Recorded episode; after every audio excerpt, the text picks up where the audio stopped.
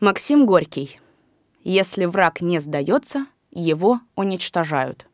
Организованная учением Маркса и Ленина энергия передовых отрядов рабочих и крестьян ведет за собой массу трудового народа Союза Советов к цели, смысл которой выражается в трех простых словах – создать новый мир. Союзе Советов даже дети-пионеры понимают, что для создания нового мира, новых условий жизни необходимо сделать невозможным скопление в руках и карманах единиц огромных богатств, которые всюду выжимаются и всегда выжимались из крови и пота рабочих, крестьян. Уничтожить деление людей на классы – уничтожить всякую возможность эксплуатации меньшинством трудовой и творческой энергии большинства, разоблачить ядовитую ложь религиозных и национальных предрассудков, которые разъединяют людей, делая их непонятными, чужими друг другу, вытравить из жизни трудящихся все воспитанные вековым рабством дикие и грязные бытовые навыки – уничтожить все, что, затрудняя в трудовом народе рост сознания, единства его жизненных интересов, позволяет капиталистам создавать человеческие бойни, посылая миллионы трудящихся на войну друг против друга, на войны, основная цель которых всегда одна – укрепление права капиталистов на грабеж, укрепление их бессмысленной жажды наживы, их власти над трудящимися.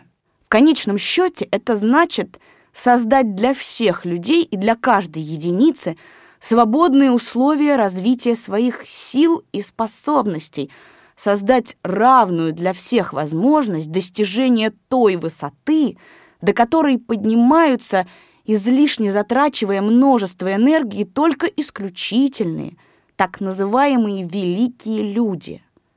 Это фантазия? Романтика? Нет, это реальность. Фантазией, романтикой называют это движение массы к строительству нового мира враги рабочих и крестьян. Люди, которые, как недавно писала мне русская женщина, представляют тонкий слой образованных, европейски мыслящих, и которые, как пишет она, убеждены, что разум — достояние немногих, нельзя искать разума в массах, культура, создание немногих, высоко одаренных людей. В этих словах русская женщина грубо, но правильно выразила весь смысл и всю нищету буржуазной идеологии. Выразила все, что буржуазная мысль может противопоставить духовному возрождению пролетарских масс. Духовное возрождение пролетариата во всем мире – неоспоримая действительность. Рабочий класс в Союзе Советов, идя впереди пролетариев всех стран, прекрасно утверждает эту новую действительность. Он поставил перед собой грандиозную задачу, и его концентрированная энергия успешно разрешает ее. Трудности решения огромны, но когда хочешь, можешь. За 13 лет своей диктатуры рабочий класс – почти безоружный, разутый, раздетый, голодный, вышвырнул из своей страны богато вооруженные капиталистами Европы белые армии, вышвырнул войска интервентов. 13 лет работая над строительством своего государства с небольшим количеством честных, искренне преданных ему специалистов, прослоенных множеством гнусных предателей, которые отвратительно компрометируют и своих товарищей, и даже самую науку, работая в атмосфере ненависти мировой буржуазии, в змеином шипении механических граждан, которые злорадно подмечают все мелкие ошибки, недостатки, пороки, работая в условиях, о тяжести и ужасе которых он и сам еще не имеет ясного представления. В этих адских условиях он развил совершенно изумительное напряжение подлинно революционной и чудотворной энергии.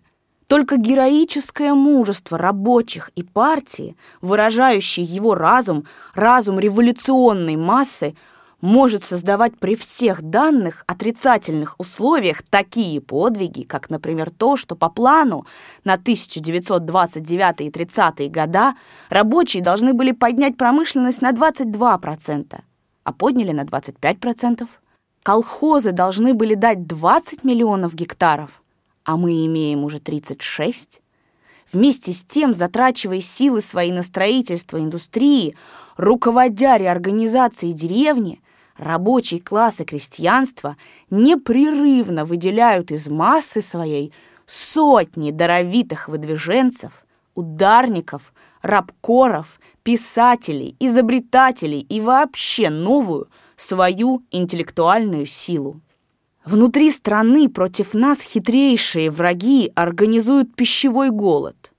Кулаки терроризируют крестьян-коллективистов убийствами, поджогами, различными подлостями. Против нас все, что отжило сроки, отведенные ему историей, и это дает нам право считать себя все еще в состоянии гражданской войны.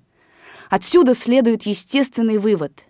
Если враг не сдается, его уничтожают. Извне против творческой работы Союза Советов европейский капитал. Он тоже отжил свой срок и обречен на гибель но он все еще хочет и все еще имеет силы сопротивляться неизбежному. Он связан с теми предателями, которые вредительствуют внутри Союза. И они, в меру своей подлости, помогают его намерениям разбойника. Пуанкаре, один из видных организаторов европейской бойни 1914-18 годов, прозванный Пуанкаре «Война», человек, который едва не погубил игру капиталистов Франции, бывший социалист Бриан, Знаменитый алкоголик лорд Биркенхед и прочие искренние лакеи капитала подготовляют благословляемые главой христианской церкви разбойничье нападение на Союз Советов. Мы живем в условиях непрерывной войны со всей буржуазией мира. Это обязывает рабочий класс деятельно готовиться к самообороне, к защите всего, что уже создано им для себя и в поучении пролетариям всех стран в течение 13 лет героической, самозабвенной работы строительства нового мира. Рабочий класс и крестьянство должны вооружаться, помня, что уже один раз могучая сила Красной Армии победоносно выдержала натиск мирового капитализма, будучи безоружной, голодный, разутый, раздетый и руководимый своими товарищами, не очень знакомыми с хитростью военных действий. Теперь у нас есть Красная Армия. Армия бойцов, каждый из которых хорошо знает, за что он будет драться.